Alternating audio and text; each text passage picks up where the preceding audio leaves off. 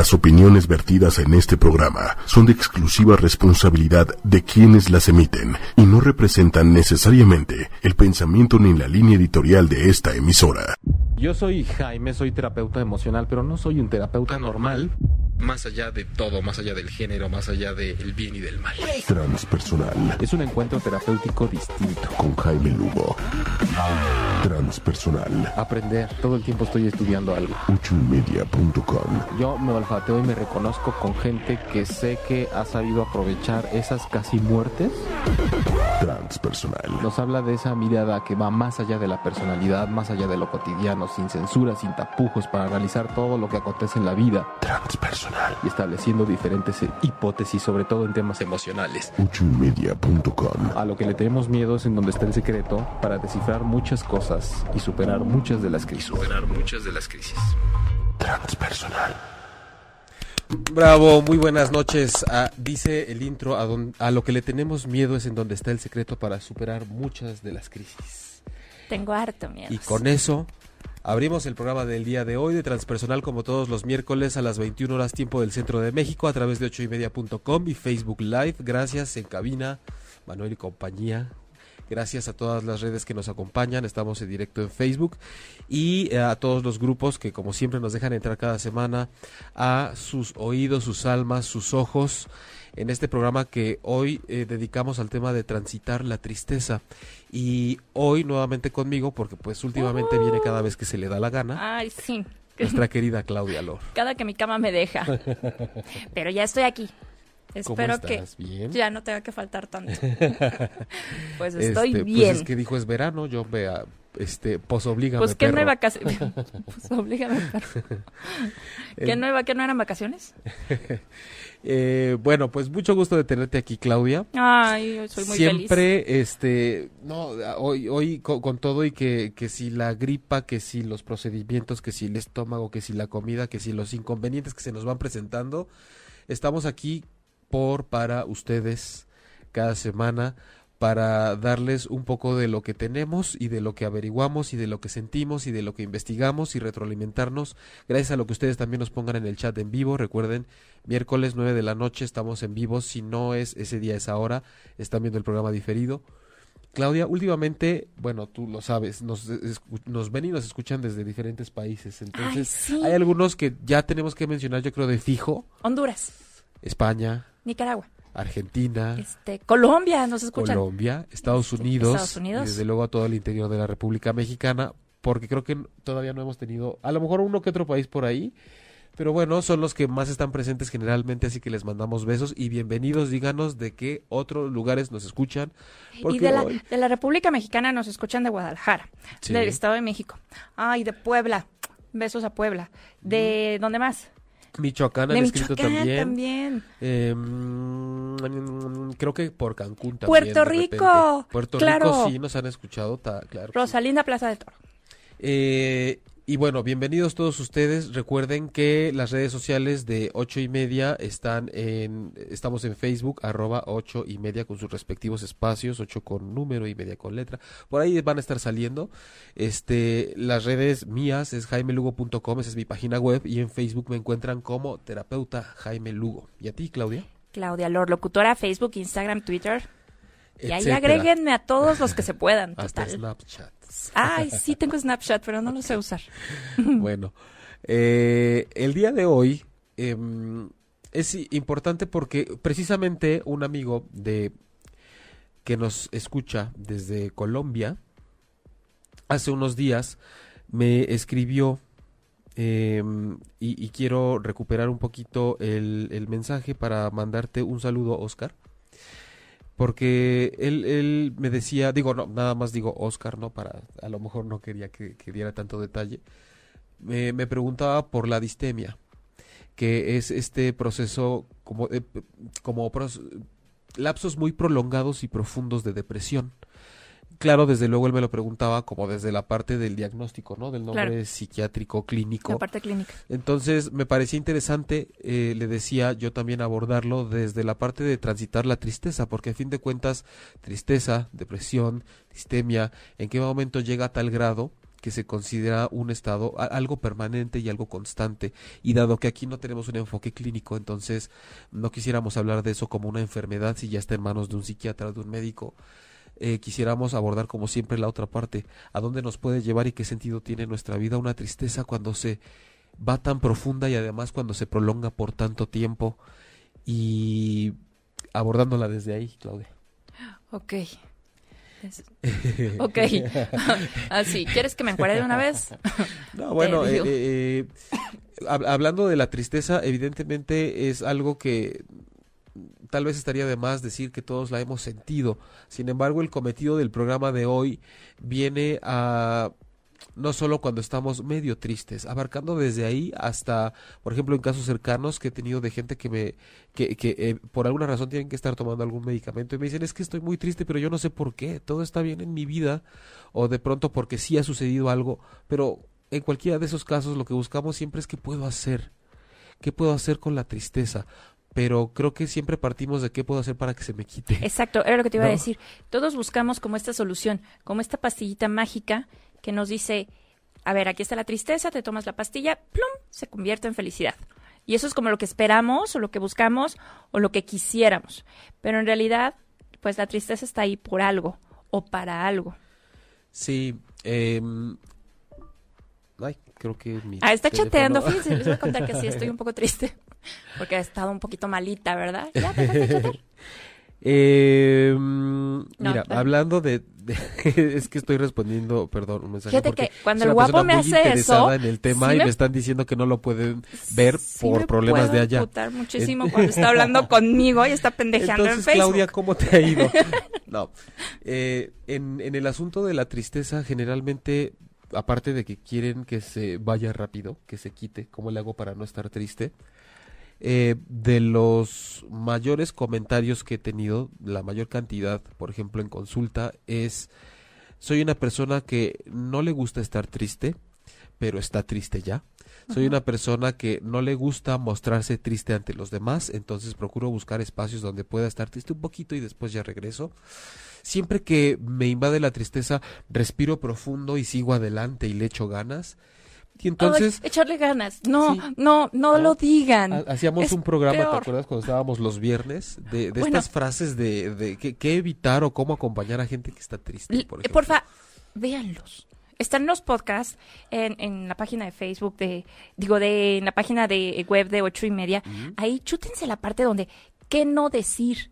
Porque esto de échale ganas es como de, bueno, me lo han dicho 32 veces en esta última semana. Y ya, mejor, pues ya. Sí, Mejor le echo ganas. Sí, y, y- y- y No, sabes, no, sabes que de pronto, por ejemplo, tiene, tiene un sentido y hasta un límite lo que la gente eh, te dice.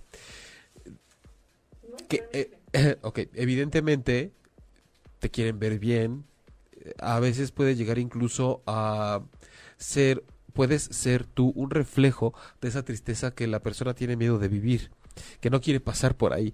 Entonces verte transitar por ahí es como ver una eh, como como cuando están caminando sobre vidrios, sobre clavos, sobre una cuerda floja y entonces todo el mundo quiere salvarte y quiere decirte que te quites de ahí lo antes posible.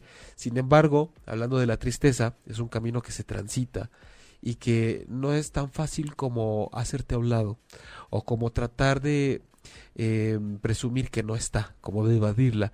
Es algo que viene y es algo que le da sentido a la vida y es algo que desde luego viene a raíz de, por ejemplo, una pérdida, a raíz de un desencuentro, a raíz de que te desvinculas con algo, porque la pérdida es eso, perder un, un- un- vínculo con algo que ya no va a ser de la forma en la que yo lo conocía y entonces eh, empezamos con todo este cúmulo de cosas que vamos a hablar hoy, que es desde un poquito meternos al tema, aunque no seamos especialistas de lo que pasa con el cerebro, pero también cómo podemos ayudarnos con la espiritualidad, con un poco de psicología, con un poco de esta, este enfoque holístico, para que las personas que nos ven hoy, que están viviendo por un periodo, o han pasado por ahí, o empiezan con algo de tristeza, puedan saber que no nada más se trata de sufrir.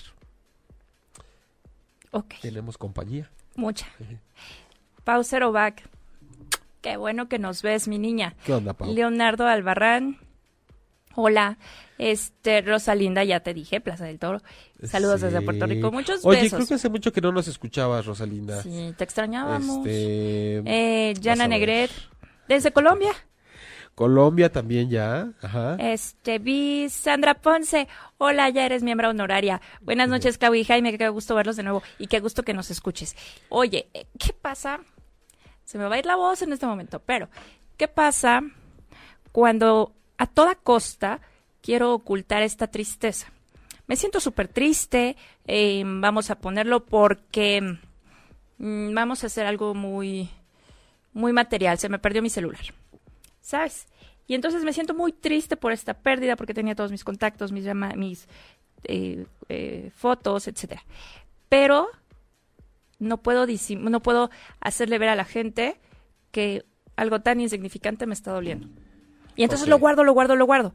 Cuando me llega algo más fuerte, ya no lloro solamente por lo fuerte, sino por todos los chiquitos que me fui guardando. Así es. Hay, hay una tristeza acumulada de pronto que tal cual como hablamos en el tema de hoy, transitar durante ese camino por el cual yo ando Ajá. Eh, con la tristeza porque no se va, ¿no? Una cosa es que disimule, que respire profundo, que quiera aparentar, no se va. Digamos que voy evitando vivirla de alguna manera. Exacto. ¿no? La voy guardando ahí, acumulando como abajo del tapete. Así es. Pasa como cuando hemos hablado de la sombra de la personalidad. Claro, que esconderla no, no es desaparecerla, es simplemente acumularla. Entonces, yo paso por estos periodos en donde, por una cuestión de poner mi atención en un lugar externo, yo decido no mostrar mi tristeza, porque resulta que es una tontería el motivo de mi tristeza. Es decir, importa más afuera que adentro. Pesa más lo que digan afuera que lo que yo sienta que lo que esté viviendo desde mi interior. Entonces, voy caminando por ahí y voy acumulando tristezas en el orden en el que, como cuando hablábamos de la sombra, llega un momento en que voy cargando demasiado y entonces todo empieza a tiende a desbordarse de alguna forma. Hay desde casos muy simples, por ejemplo, transitar por la tristeza tratando de ocultarla. Eh, de pronto vemos que eh, a quien menos te lo esperas, con la imagen o la escena que menos te lo esperes, empieza a llorar porque viene a flor de piel todo este sentimiento. Y entonces eh, eh, es como estar lleno de algo y que no puedas evitar que se te empiece a escurrir. Oye, ¿te puedo platicar qué pasó? Ajá. Bueno, pues vengo de un procedimiento muy difícil y de una forma de muchas cosas que, que me están pasando ahorita eh, a nivel físico. Y entonces mi mamá me dice, ¿qué, ¿qué hago para que te salques así como que ya te sacudas un poco? Le dije, no sabes qué ganas tengo de ir al cine. Y ahí me voy al cine.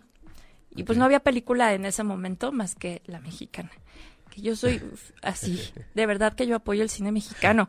De verdad que soy fiel partidaria de apoyémoslo, denle dinero, todo, pero me voy y me meto a esta película. Desde que empezó la película hasta que terminó, lloré toda la película. Al final me dijo mi mamá, Y era cómica. sí te pegó. No, bueno, la película es esta de ya veremos. No la vean. Bueno, vayan a ver nomás por pa' apoyar, pero ¿O no vale la de pena. lástima? Lloré de lástima, creo. Ni le puse atención. Pero yo lloré y lloré y lloré como si yo fuera, bueno. La protagonista. Te estuvo tocando todo el tiempo. Y, y, y qué, qué importante es cuando de pronto en un periodo agudo de un momento difícil que estés pasando, ya sea por una cuestión de salud, porque te quedaste sin trabajo, porque te cortó tu pareja, pareciera que la piel se hace más delgada. Sí. ¿no? Y no es que las cosas afuera sean más fuertes o más grandes, pero la tristeza tiene esa, esa cualidad de hacernos como más delgados y más frágiles, y ahí es en donde también perdemos un poco el sentido y empezamos a entrar en conceptos de "Ere- es que eres más débil, es que eres menos, es que eres poca cosa, es que eres inferior. Y- y no es así. Bueno, a mí me sirvió mucho como catarsis, donde nadie me veía, ¿no? O sea, donde pude llorar, no por la película, porque te prometo que la trama es, o sea, la trama a lo mejor es buena, la película es fatal, Pero, pero, quisiera me sirvió, exacto, claro. de para sacar, pero aparte como así de caricatura japonesa, ¿no? Que salían así, sin hacer mueca ni nada. Y me sirvió en ese momento. Claro, la gente que está alrededor, como era mi mamá, a lo mejor como mi pareja, mi hija, no entienden por qué lloro. Mi mamá fue, ay hija, esa película sí te pegó, ¿verdad? No, no fue la película. O sea, es todo lo que traigo cargando. Es todo por lo que no he llorado. ¿Sabes? Sí, es, es, es como un globo lleno de agua que al menor golpe revienta. Y, y, sabes, es, es importante que la gente escuche este tipo de ejemplos y lo que estamos diciendo porque mm, va a buscar por dónde salir. Es decir, la tristeza no porque la sensación sea culturalmente desaprobada o no nos guste cómo se sienta significa que no tenga un sentido y que no sea útil. ¿Qué pasa si cuando los casos son, hablábamos, ¿no? Clínicos, en donde ya están medicados eh, por pres prescripción?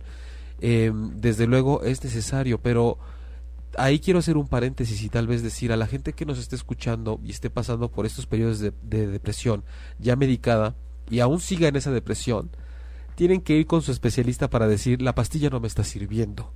Es decir, a veces la tristeza nos pone en un punto tan débil y tan, tan vulnerable. tan poco fuerte, tan vulnerable, que a veces empezamos a ya no verle sentido a tomar alguna acción al respecto.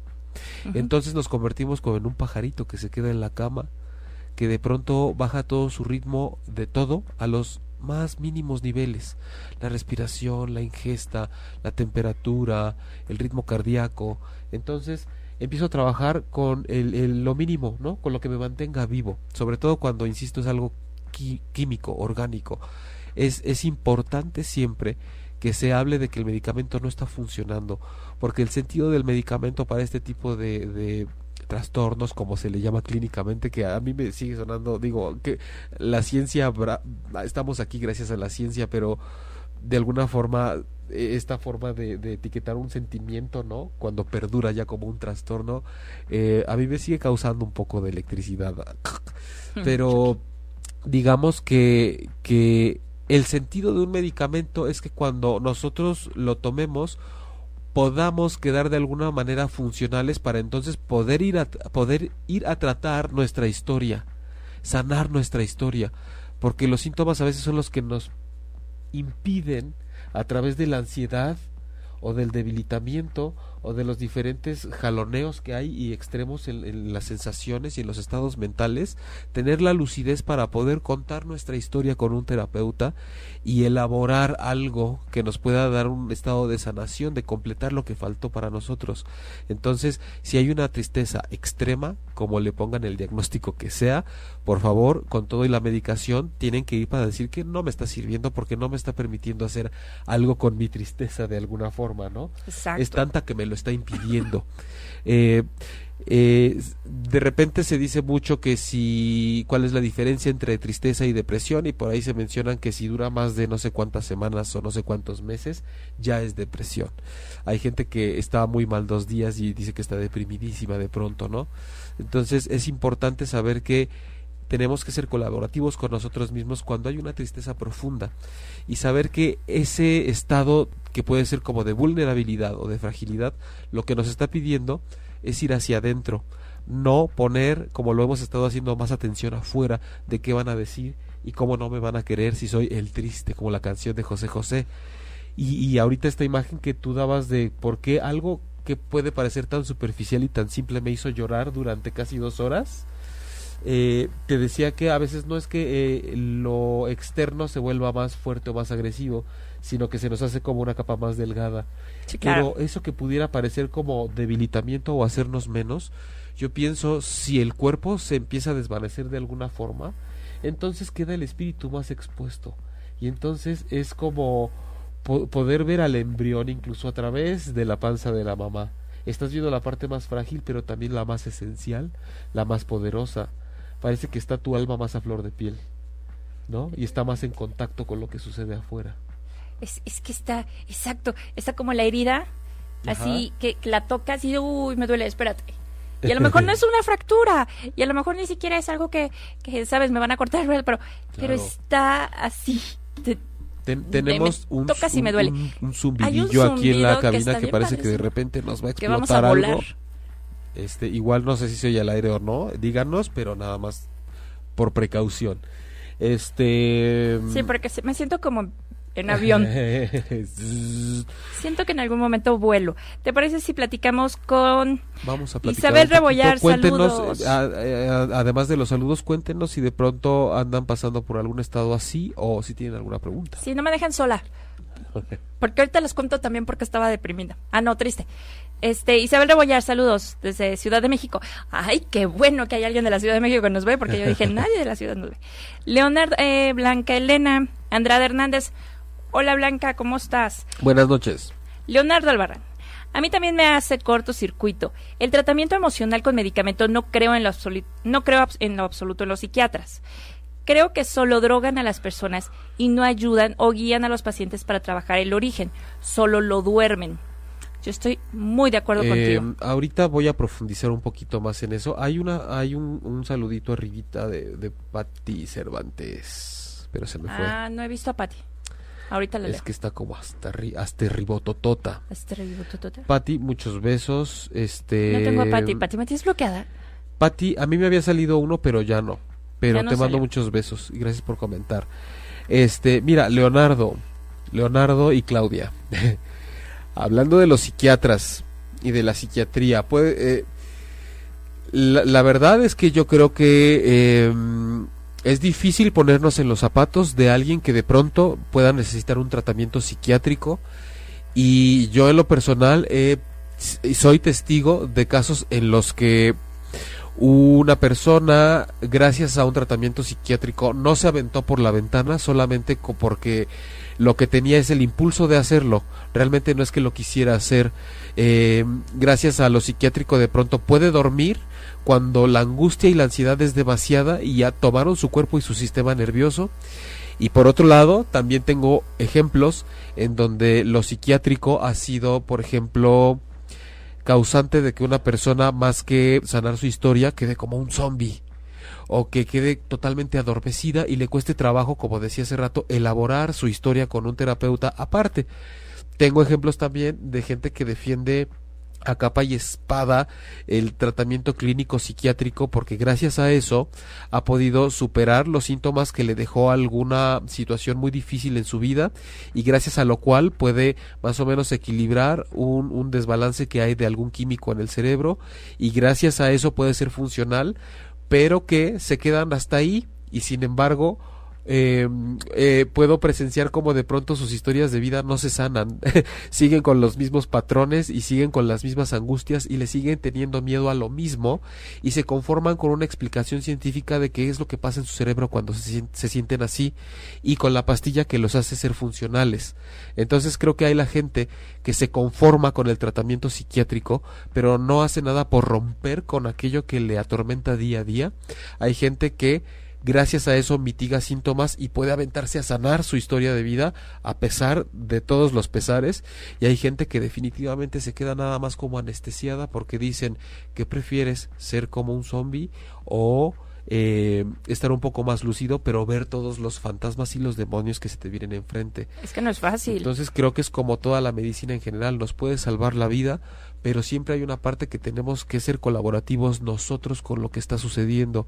Entonces, em, y, y creo que los más que yo conozco son como de, no hombre, yo voy con mi psiquiatra y me trata y me dice y me da y es padrísima y buenísima y gracias a eso yo trabajo y no sé qué. Sí, pero sigues siendo codependiente con tu familia, pero sigues, por ejemplo, queriendo tener pareja y no la tienes y fracasas en todos los intentos que se te dan y sigues con este tema de vida que no puedes resolver y sigues en este círculo vicioso y en este y en este y en este y en este. Y dependiendo de tu psiquiatra. Pero como ya te explicaron exactamente que con la pastilla vas a estar muy bien, pues hasta ahí llegó tu esfuerzo. Eh, digo, pues qué bueno, cada quien es de alguna forma feliz con el concepto de felicidad que tiene. Pero hablando de la tristeza, me regreso, eh, resulta que desde luego cuando haya lo que ya está impidiendo que mi vida yo la puedo llevar como normalmente lo he hecho, desde luego que sí es importante ir a una, a una valoración médica porque incluso hay tristezas muy profundas que ni siquiera son psiquiátricas, son hormonales y puede ser la tiroides. Entonces, puede ser Sí, otra cosa que no tenemos ni idea. A mí Por me eso es importante ser holísticos. Hay que, hay que ir a la medicina y, y- y también ver qué tanto podemos hacer nosotros. Es que, es que creo que no podemos descuidar o- ¿A ti ninguna de las tiroides partes. primero te habían mandado al psiquiatra? Claro, por supuesto. Antes de revisarme la tiroides, siquiera Me dijeron, lo el problema que tú tienes es psiquiátrico. Solo, y vete solo por así. el estado de ánimo. Claro, porque yo de repente pues no me quería levantar. Y decían, estoy deprimida. Yo no estoy deprimida, no me puedo levantar. Ajá. Hasta que un excelente médico, que es el doctor Arnau, ¿no? Me dijo, no, lo que tienes es, es, es hormonal. Y él fue el que me mandó a hacer el gamagrama y él fue el que me dijo, ah, no, hay un hipertiroidismo aquí, hipotiroidismo aquí muy, muy severo. Ok. Entonces, no, ¿qué psiquiatra ni qué nada? Sí, de, de pronto, así como vemos, ¿no? A mi papá una vez le dijeron que era gastritis, creo algo, y resulta que se le estaba reventando la vejiga. Entonces, ¿no? O- otra conocida que tenemos por ahí también tuvo, creo que, gastritis un año hasta que el tumor pesaba 5 kilos. Entonces, pues tampoco, o sea, por eso es importante explorar diferentes terapias, explorar diferentes médicos. Pero te digo, pero no descuidar ninguna. no, no porque está tu parte ninguno. física, que era, en mi caso, pues era la tiroides. Después se convirtió en cáncer, ¿sale? Entonces, bueno. Pero también mi parte emocional, en, este, en ese momento, con mis altibajos de hormonas, con lo que tú quisieras y mandaras, también tenía una afectación con una historia eh, familiar Ajá. de muchísimas cosas, que a lo mejor no eran ni graves, ni, nada, ni bueno, para mí, ¿no? No eran tan graves o no les tenía yo como que hacer tanto caso y que resultaban ser eh, eh, parte de las piedritas Como costal que yo cargaba. Ajá. ¿sabes? Sí, el, el, el, el, el asunto siempre es, desde luego, tenemos que explorar por dónde viene lo que nos está sucediendo. Y cuando se trata de la tristeza, tenemos que romper muchos mitos al respecto. Y uno de los primeros decíamos es que no está mal y que tampoco nos tiene que dar pena. La otra también para quienes somos de pronto acompañantes de, unas, de personas que están pasando por una gran tristeza, es que tenemos que dejar de hacer esos intentos estúpidos, la verdad, por sacarlas a fuerzas de donde están. Ah, sí, por favor. Y sobre todo cuando, cuando es algo reciente. Hay veces que tiene mucho tiempo y de pronto sí podemos decirle a la persona, oye, es tiempo, es tiempo de hacer algo. Sí, claro, ya es las... tiempo de que te levantes, es tiempo de, de que salgas a la vida. No hay ma- mayor síntoma de saber que puedes seguir adelante que el hecho de que todavía estás vivo. Eh, la tristeza absorbe mucha energía y mucha fuerza corporal, mucha energía vital. Entonces, una de las cosas, co- y, aquí se complica el asunto porque ante este debilitamiento corporal por la tristeza, lo que más nos sirve es empezar a movernos, que es justo lo que más se nos complica y lo que menos nos da ganas de hacer. Entonces, es importante que hagamos siempre ante cualquier proceso o crisis emocional, siempre sabemos que tenemos que hacer un esfuerzo. Un esfuerzo que quiere decir que es algo que no va a ser fácil.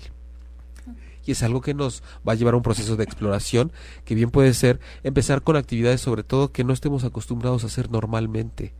Esto quiere decir eh, incursionar en alguna actividad artística, por ejemplo, que no quiere decir que tenga que buscar el curso más caro e inscribirme. Puedo, puedo practicar en mi casa, es decir, eh, hay una gama de posibilidades de cosas que yo puedo darme a la tarea de empezar a hacer, sobre todo en vías a hacer una creación que sea como ese sello de esa etapa de mi vida en donde yo transité por esa tristeza tan profunda. Es como la cicatriz que me habrá quedado después de esa gran herida que me dolió tanto. Es muy importante tener nuestro pequeño acervo de creaciones, ya sea escritos, fotografías, este, frases, pinturas, eh, audios. Escucharnos es muy importante. De pronto es algo que no hacemos y es algo que nos puede dar mucha luz o que nos puede enseñar a andar en esa oscuridad.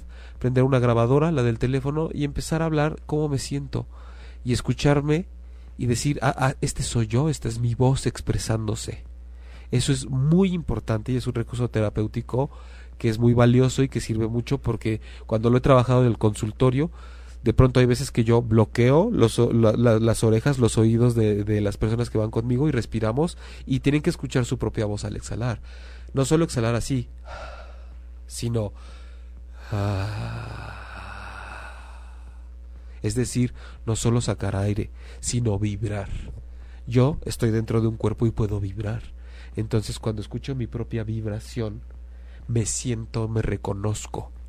Y tiene un efecto relajante y también de un encuentro conmigo mismo, en donde soy capaz de empezar a darle forma a ese... Ah. Voy a hacer un poco, a ver si, si no saturo, me voy a alejar un poquito, que no es lo mismo que yo diga Claudia, estoy muy triste, incluso estoy muy triste, a que de repente me escuches.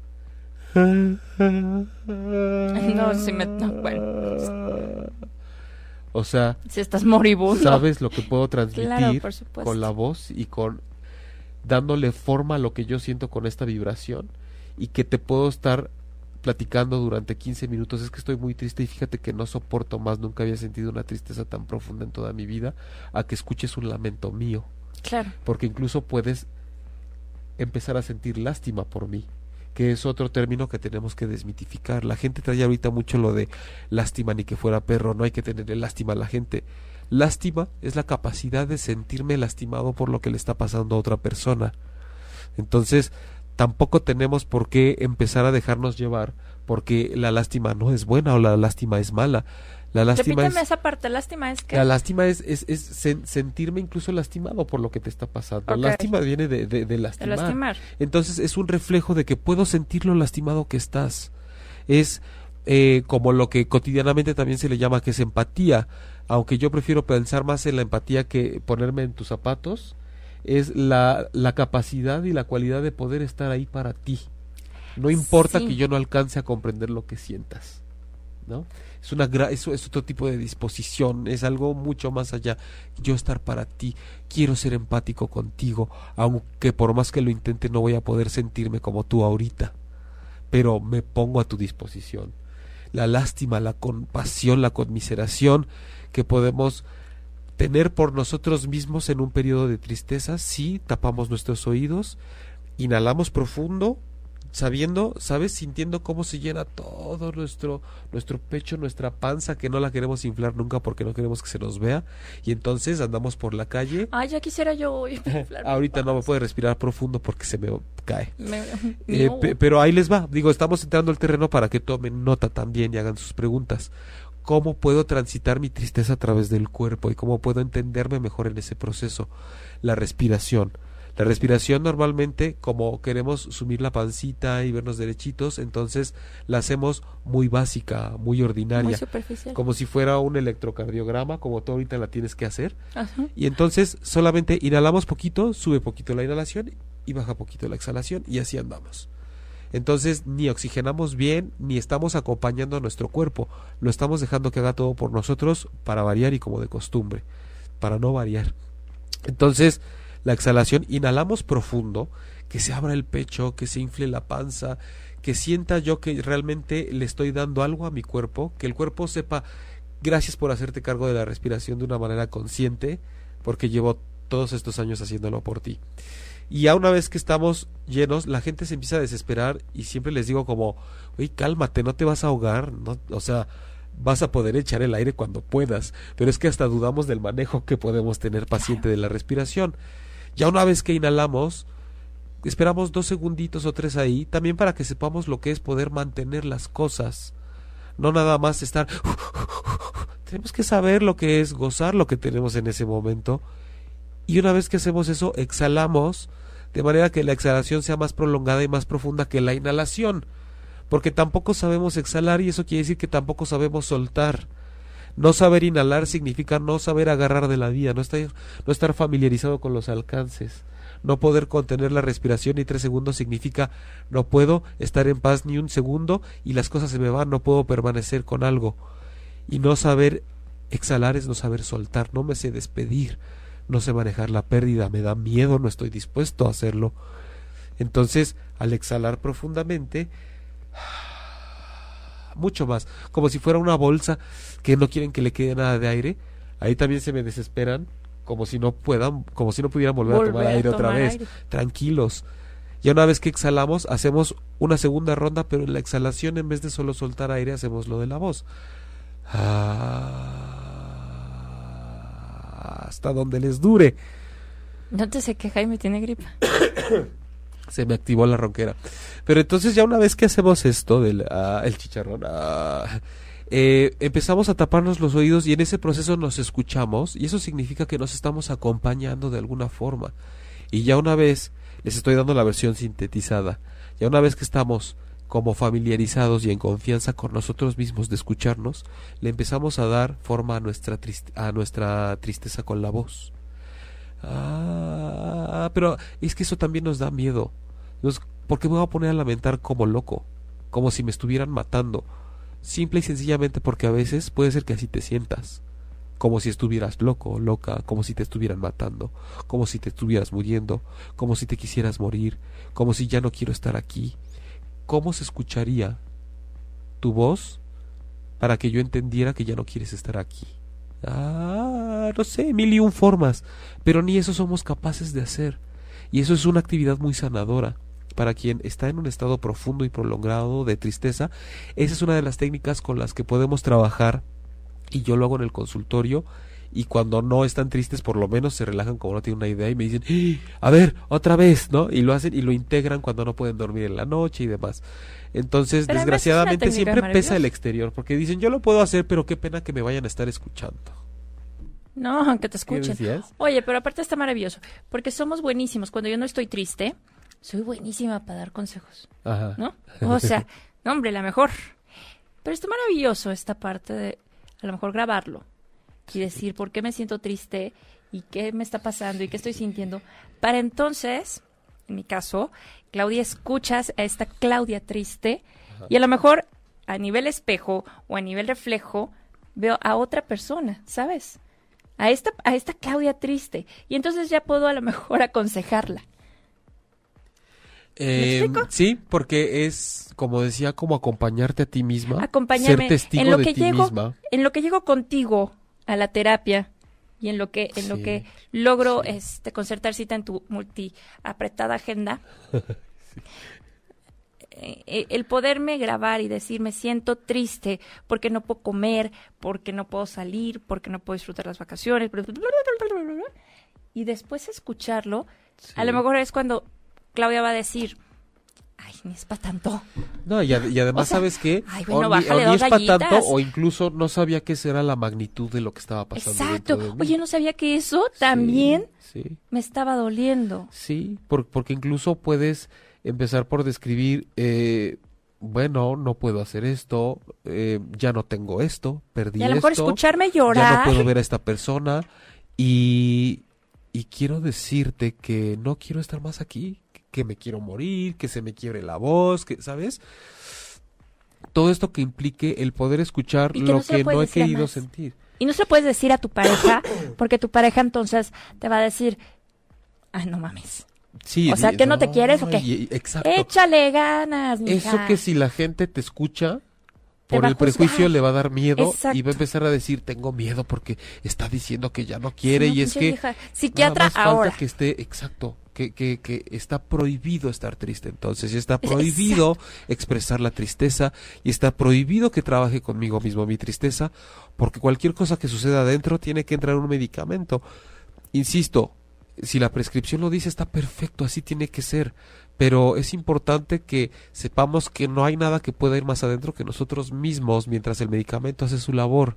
Entonces es muy importante que perdamos ese miedo y esa vergüenza, porque creo que la vergüenza pesa mucho también al trabajar nuestra tristeza, grabándonos, escuchándonos y sobre todo respirando y haciendo estos ejercicios con la voz que les decía, porque de verdad ahí podemos encontrar mucho y por mucho me refiero a nosotros.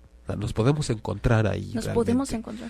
Eh, ¿Qué, qué- nos- qué nos decía de sanación? Que no es sanar, es completar? Ajá. A Ajá. lo mejor es, es esta, esta parte de, de, de encontrarme y completarme. Sí, totalmente, porque a veces en una gran tristeza, en una gran tristeza lo que pasa es que me puedo dividir y entonces una parte mía anda penando de alguna forma y la otra está tratando de estar bien y de cumplir. Y entonces a las dos les falta la otra. Claro. ¿No? Y entonces en, en este, en este, ¿te acuerdas de la entrevista de Juan Gabriel? Que se entrevistaba Ah, él claro, mismo. sí, me caes muy bien. No, pero, pero a lo mejor es esta parte, ¿no? Digo, No, pero era una bala, Juan Gabriel. O sea, eh, él de Era- alguna era- forma con su folclore hacía esas cosas. Y Pero- lo chistoso es que lo publicaba. Sí. no, si no lo publiquen, o sea, no publiquen tampoco sus terapias personales porque nadie no, no nos importa. Pero te tienen que importar a ti y por eso lo haces tú en la privacidad de tu casa porque no quieres involucrar a más personas que a través de sus prejuicios tiren tu terapia. Pero estaría increíble poderlo hacer y completarte y sanarte a través de de tu prop- de, de ti mismo, de tu propia voz, de tus propias, eh, este, obviamente acompañado siempre de un terapeuta, porque pues si yo ya llegué a este punto, pues significa que Sí, y, No he y- y trabajado porque además, cosas, el, ¿no? el- bueno, es que hemos venido aquí a trabajar.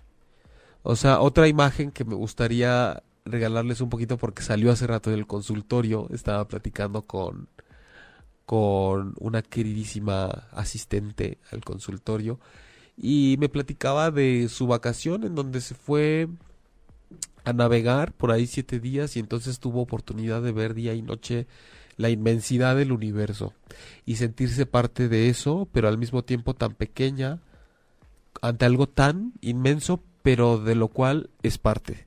claro, Entonces hicimos la imagen de, imagina el universo en su fastuosa inmensidad, imagínate que le arrancan con un pellizquito, un pedacito, y eso lo envuelven en un cuerpo. Y entonces eso eres tú.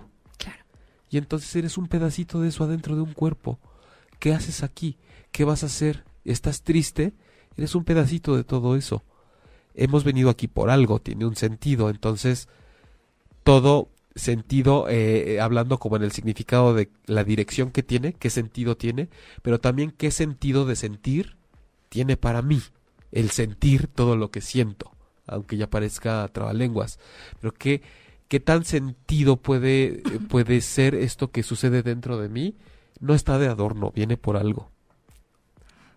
Ay, qué bonito. ¿Qué nos dicen? Soy parte del universo. Somos. Somos todos. Semos el universo. Semos Semos un equipo todos. Saludos, Vero y Javier. Semos un equipo. Muy guapo. Leonardo Albarrán, me encantó el comentario, Jaime. Entonces, ¿de qué serviría el medicamento si justo lo que me fascinó de tu opinión es que crean code- codependencia al mismo? Sí, pues, eh, el- o sea, el medicamento para que pueda seguir funcionando como codependientemente como yo era antes, pero sin que se me bote la canica, ¿no? Ok. Nancy Suárez. Hola, buenas noches, saludos desde Colombia. Hola, Te Nancy. digo que andamos... Colombia. Ay, me encanta Colombia. Ah, sí, saludos, muchos besos. colombianos. Kalina Torres. ¿Cuál sería la diferencia entonces entre lástima y compasión? Mira, yo yo te diría que la compasión nos invita más a actuar con la persona a- ante con la cual nos estamos compadeciendo, porque hasta cuando te dicen compadécete es como haz algo. Y la lástima se queda como en el sentimiento nada más. Me dio lástima. Y Pero no haces más. pero tengo compasión, por compasión tal vez vaya a hacer algo. A mí me lleva más a la acción, la compasión, y la lástima solo, exacto, como al sentir. Y, y por eso, y no es por eso que sea mala la lástima, simplemente, o sea, por Dios, pues ya sentí Oye. lástima, pues ni modo que me la quite. Hace mucho que no haces así como tus analogías bien padrísimas. Ajá. Pero esta, esta parte de lástima Ay, y acabo de hacer compasión. la del pellizquito al universo Ay, y lo sí metemos cierto. en un Ay, cuerpo. sí. Y me la brinqué, perdón. ¿Sabes cuál me encantaba? La del coche. Ah, Este, ya hablaremos de infidelidad en otros programas. Este, no, bueno, y aplica para todo. Ah, claro, sí. Pero esta parte de lástima y compasión sería, por ejemplo, ver a un viejito de la tercera edad, no viejito, este, cargando sus bolsas. Y la lástima sería, ay, pobrecito, ni puede, Ajá. ¿no? Ajá. pero me quedo en el semáforo esperando Sí. a que pase. Y la compasión sería ir y le ayudo. Sí, bueno, acuérdense que esto es como versión aquí, ¿no? Eh, Ay, bueno, pero, sí, claro, pero- o sea, sí, pe- pero po- po- por ahí va, ¿eh? porque creo que incluso como en significados, por ahí parece que la compasión sí es algo que te invita más a actuar. No es que tenga la razón, pero podemos revisarlo. Eh, sí, o incluso el, esto que dices del viejito de, ay, qué lástima, pobrecito. Hasta sin, la, sin el pensamiento y sin decirlo, es, ay, ya sabes, mi así. vida. Ajá. Y la, y la compasión es como de, ni lo pensé, fui y le cargué una bolsa. Ok, Es, me compadezco. Porque incluso creo que hasta en verbo es como, me, o sea, puede ser un verbo, ¿no? Yo me compadezco. Y la lástima es, qué lástima. sí, porque lástima más bien es, un- es un sustantivo. Compasión, mm, pienso que sí puede llevarse más al verbo, a la acción. Yo compadezco, tú compadeces. Me convenciste. Cristina Martínez dice, hola, muy bueno, el tema me gusta. Gracias. Cecilia de León. Hola Jaime, un abrazo. Hola, Ceci Monterrey. Te escucho con cariño. Saludos a los dos. Ay, Ceci de, Cecilia de León de Monterrey, si eres tú, te mando besos. Ay, y si no, también te manda besos, o sea. bueno, pues es que uno no anda mandando besos nomás así a cualquiera. Bueno, ok, no. Solo si es Cecilia de León de Monterrey, recibe los besos. Especialmente. Si no, no. ok, ahora, vamos a hablar un poquito cuando ya, cuando eres el familiar. o, ¿Qué el, o la compañía, la o la compañía. pareja, o... Que eh, ya tu pareja está súper triste, este, sí, sí es, ya los recibió. Muy bien. eh, Este, muy triste y no, bueno, a ti te paraliza porque, pues porque nunca la habías visto así. Sí, ¿te acuerdas que... No, no es cierto. Lo que pasa es que cuando hicimos programas previos al taller de pérdida y duelo, Sí. eh, en esa sesión, y, y se- y fueron más de dos o tres personas por ahí coincidieron en que después de una pérdida, al estar en ese momento de tan profunda tristeza, la pareja las dejó. Justo en ese momento. Ah, bueno, claro, en el momento de... Justo en ese Después momento. del cáncer te dejan. Y, y hablábamos de... Yo no puedo decirles por qué fue, pero sí el trabajo es ofrecer otras versiones. Porque la mayoría de la gente se queda con, pues, qué ojete, ¿no? Eh, no pudo con el paquete o, o no te quería. A veces e- esa situación es, yo no sé y no quiero pasar por esto. Claro. Yo no, yo no puedo sentir tanta lástima al grado de lastimarme a mí mismo estando cerca de ti con la magnitud de lo que te está pasando. Yo no puedo. Es como esas personas que van a un velorio y no son ellos los dolientes y se desmayan y no pueden y, y ya sabes, se les va el color Así y lloran y... de- Entonces dices, pero pues ya no se te murió a ti, ¿no? Pero, pero no pueden con esa carga y entonces sabes que mejor no voy. Sí. Y es esta parte de eso, es que no... Ahora, Mucho es, es ayuda una que no prueba estorba. difícil porque de pronto cuando estamos en una tristeza muy profunda, hagamos todos memoria juntos. Eh, sí solemos a veces pasarla solos porque no cualquier persona nos puede acompañar como lo necesitamos, no como se supone que se debe hacer, no porque hay una manera correcta, incorrecta, buena o mala, como digan ustedes, piénsenlo, cómo necesitan que se les acompañe cuando están muy tristes. A veces es en silencio, a veces ni siquiera es diciéndote lo que tienes que hacer, a veces lo único que buscas es un par de piernas donde acostarte para que te soben las sienes un Eso. poquito, a veces lo único que quieres es que te tomen las manos, a veces lo único que quieres es que no digan nada y te digan, dime todo lo que tienes pendiente hoy que yo te ayudo. Ah, eso cuando ¿Qué no pagos hay que hacer? ¿Qué, eh, ¿Qué se te antoja? ¿Qué te traigo? ¿Qué te puedo dejar aquí? Eh, como decíamos también el acompañamiento en un duelo. Eh, yo tengo que hacer un trabajo hoy en la computadora, es lo único que tengo que hacer. ¿Quieres que me venga a tu casa? Y yo me, siento escribir nada más para que sientas que estoy junto a ti. No voy a hacer nada más, tú duérmete y sabe que yo voy a estar aquí alrededor tuyo. Nada más para lo que se te ofrezca. Entonces, acompañar a una persona que está en un proceso de tristeza bien profundo no es fácil porque a veces no saben ni por qué están tristes, como hablábamos de que de repente hay un desajuste por ahí químico, pero lo importante es mucho el contacto, es sobar, es la caricia, es el roce, es El apapacho, que Sí. decimos que es el abrazo al alma. el o sea, apapacho, tan bonita palabra mexicana. sí, pero eso es lo que necesita. Bueno, al menos Claudia Lora es lo que necesita. O sea, el, a ver, ven, te voy a abrazar. El acuéstate en mis piernas, te voy a, te voy a hacer piojito. No importa que no hablemos, no importa que no me digas nada. Si quieres llorar, llora. Y sabes qué, no quiero entender por qué estás triste además. Porque además no deberían. Porque ¿por qué quiero siempre tendrían. entender un sentimiento? El sentimiento se siente, el pensamiento se piensa. Entonces, ¿pero por qué estás triste?